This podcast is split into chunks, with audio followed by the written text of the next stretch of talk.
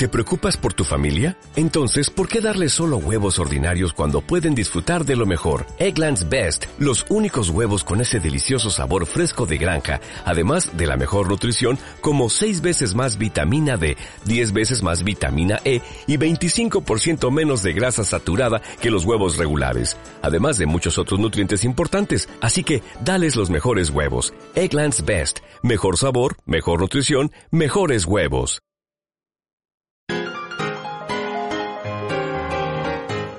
Episodio 29.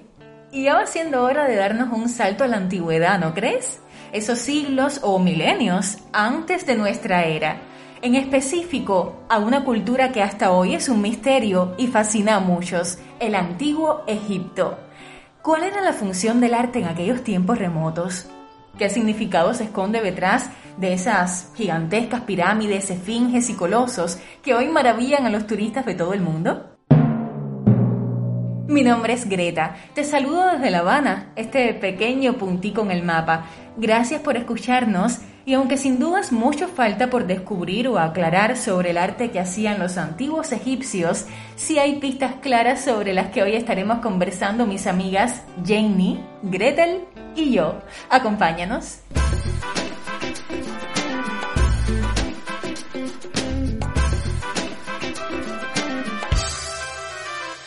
Bienvenidas, chicas. Buenas, buenas. Hola a todos. ¿Cómo están? Hacía tiempo que no coincidían. Sí, ¿eh? Pero hoy lo que falta es caro.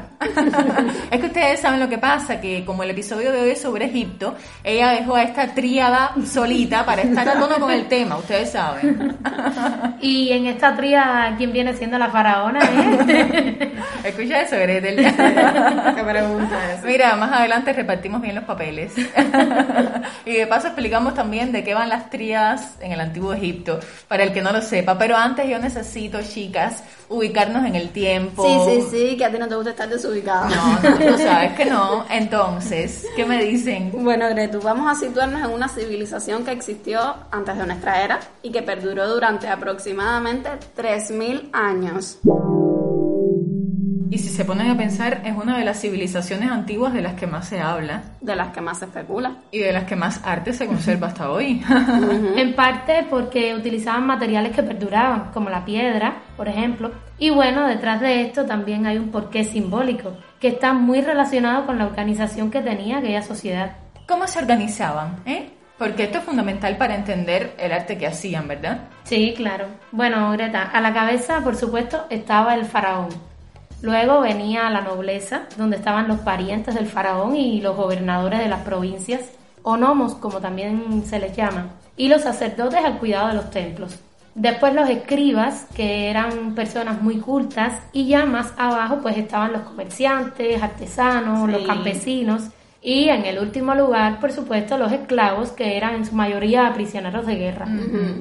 Fíjense el lugar que ocupaban los sacerdotes, casi que seguían al faraón en importancia. Sí, sin duda era una clase privilegiada, con un tremendo poder, algo que no es de extrañar, porque era una sociedad profundamente religiosa. Politeísta, de hecho.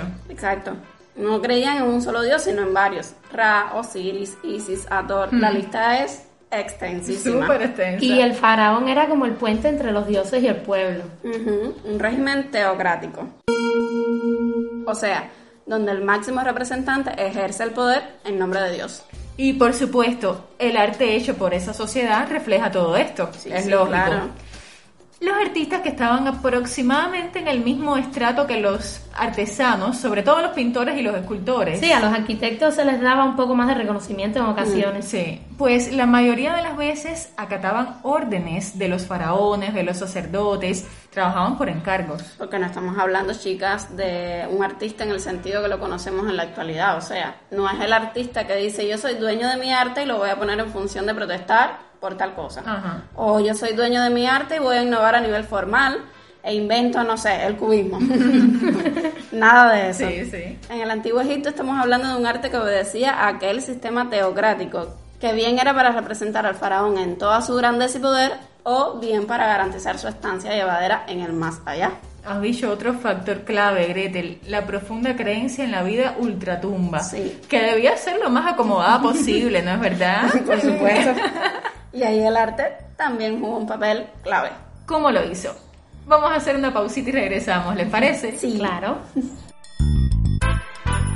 Cuatro amigas, un podcast y el arte. Gretel Jenny, cuando ustedes escuchan hablar sobre el antiguo Egipto, que es lo primero primero que les viene a la mente así sin mm. pensar mucho. La pirámide. que Fren, Miserino, todo eso es automático, Greta.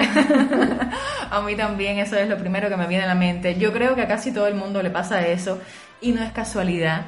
La arquitectura de los antiguos egipcios mm, yo creo que es la que más ha dejado boquiabiertas a las personas a lo largo de los siglos. Sin duda, sin duda. Y sobre todo la arquitectura religiosa, mm. con los templos para honrar a los dioses. Y también la arquitectura funeraria con las pirámides, por ejemplo. O con las mastabas, los hipogeos. Sí. Que eran tipos de tumba para faraones y personas de alto rango. Nombrecitos raros, pero que pueden resumirse en eso, tumbas. tumbas.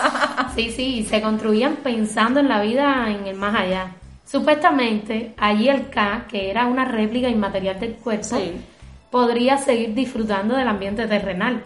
Por lo tanto, aquellas tumbas tenían que ser resistentes al paso del tiempo. Casi que eternas, ¿no? Sí, exacto. Por eso, como decía hace un rato, la piedra era un material muy utilizado. Eternas y monumentales, imponentes, a la altura de quienes estaban ahí dentro. exacto. El faraón o la familia real que estaban ahí dentro, pues con todos los bienes y las joyas que le habían pertenecido en vida, para que contribuyera a alegrar esa vida eterna después de la muerte. Para eso se construían dentro de esas tumbas habitaciones o cámaras donde se guardaban todos esos bienes. Por eso en parte los tantos saqueos que han sufrido esas construcciones siglo tras siglo. Estamos en Instagram, arroba Podcast. Chicas, no sé si habrán escuchado esta historia real. En 1903 se encontró en el Valle de los Reyes una momia con identidad desconocida. Se había escrito en el catálogo que sus pechos enormes caían como péndulos. Y bueno, el caso es que esta momia estuvo desde aquel entonces en los sótanos del Museo Egipcio del Cairo hasta que en el año 2007 se descubre que era nada más y nada menos que la reina faraón Hatshepsut. Ahora, aquella descripción del catálogo y la propia momia, que daba muestras de haber sido una mujer obesa de unos 60 mm, años, nada tenía que ver con la manera hermosa en que el arte había representado a Hatshepsut en esculturas y en las esfinges.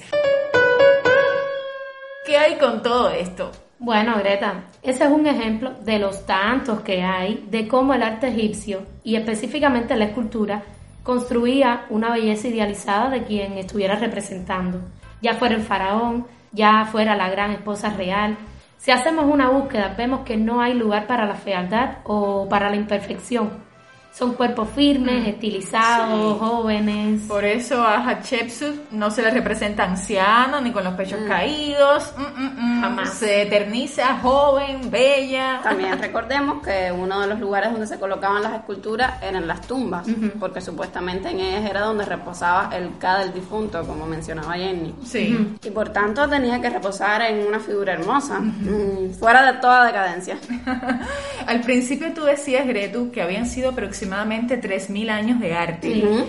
Y por supuesto, hubo sus variaciones dentro de la escultura a la hora de representar. Algún que otro faraón rompió con las normas, pero bueno, ¿cuáles fueron esos rasgos que casi no variaron? Bueno, yo diría, Gretu, que hay dos leyes que prácticamente no se rompen. La ley de la frontalidad, o sea, las figuras se representaban de frente. Y la ley de la simetría axial. Si se fijan, cuando una escultura egipcia se divide mentalmente a la mitad, ambas partes que quedan son iguales, están totalmente equilibradas. Es verdad. Y otra constante es la representación hierática. También. o sea, las figuras tienen falta de expresividad en sus rostros, los ojos están fijos en el horizonte. Que ese sentido estático, Jenny, también es una manera de transmitir el sentido de permanencia. Sí, exacto. Son figuras a través de las cuales se quiere mantener o fijar la vida. Y todas las esculturas estaban dentro de la arquitectura, o sea, se subordinaban a ella. A veces las protegían, las flanqueaban en formatos gigantescos. Los conocidos colosos, por ejemplo. Sí. ¿Les parece si nos centramos en un ejemplo concreto? Sí, Sí. Al principio, por cierto, hablábamos de las triadas. Vamos con una de las tríadas que se encontraron en el sepulcro del faraón Miserino. Uno de los de las famosas pirámides de Giza. Sí, exacto. se les llamó tríadas porque son unos conjuntos escultóricos de tres personajes. Y también están las díadas, que son dos. En la tríada que se llama el Nomo de Tebas, ¿qué vemos? Pues vemos en el centro a Miserino con una corona alta, barba ceremonial, los brazos pegados al cuerpo. A su derecha está la diosa Ator, con una iconografía que es muy habitual de un tocado de cuernos de vaca y un disco solar. Con un menor tamaño porque tenía menor jerarquía, se personifica el nomo de Tebas, o sea, la región o la provincia de Tebas. Y hay un detalle muy interesante aquí que se ve en esta tríada y que es muy común en el arte egipcio. Y es que todos los personajes tienen el pie izquierdo adelantado. ¿Por qué pasa esto? Bueno, una de las posibles causas es que la cultura egipcia consideraba que el lado izquierdo era el lado de la vida, porque ahí estaba ubicado el corazón. De hecho, durante los ataques a los templos, los enemigos solían destruir las piernas y los pies izquierdos de estas estatuas. Así, simbólicamente, destruían la vida del faraón en cuestión. Interesante, ¿eh? Sí, súper. Y bueno, cuando nosotras conocimos las tríadas en la universidad, se le quedó el nombrecito a todos los grupitos de amistades que andaban entre tres. A nosotras no, porque éramos más. Sí, sí, nosotras éramos más.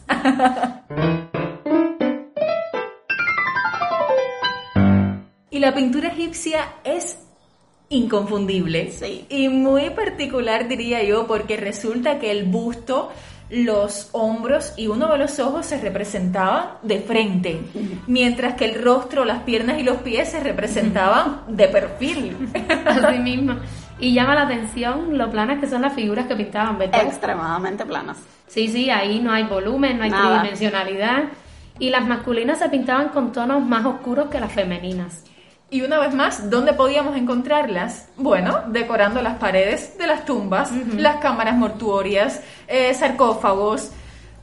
Es bastante difícil resumir en minutos los 3.000 años de arte de los antiguos egipcios. Totalmente. Pero si yo les pidiera ahora que me definieran en una palabra este arte, ¿qué me dirían? Como te gusta. Vaya, puede ser también como una frasecita, no las voy a ver tan Bueno, bueno, yo diría que es sagrado, porque como hemos estado conversando, estaba muy vinculado a los dioses, a los faraones. Tú eres chica valiente. bueno, yo lo definiría como una esperanza para la eternidad. sí, a ver, porque el arte tenía una tremenda responsabilidad a la hora de lograr esa vida después de la muerte. Nada más que fíjense que en una escultura supuestamente descansaba el K del fallecido y eso garantizaba su eternidad. Sí. Y yo lo definiría como enigmático, porque aún después de tantos siglos falta tanto por descubrir y hay tantas preguntas sin respuestas. Sin duda, Egipto ha obsesionado a más de uno. No es para menos. No, no.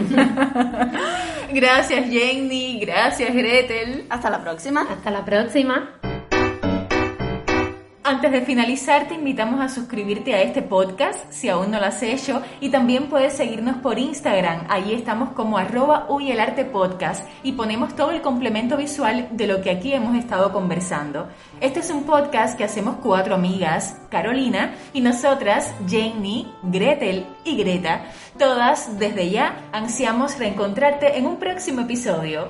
Uy, el arte. What if you could have a career where the opportunities are as vast as our nation, where it's not about mission statements, but a shared mission? At U.S. Customs and Border Protection, we go beyond to protect more than borders, from ship to shore, air to ground, cities to local communities. CBP agents and officers are keeping people safe. Join U.S. Customs and Border Protection and go beyond for something far greater than yourself. Learn more at cbp.gov/careers.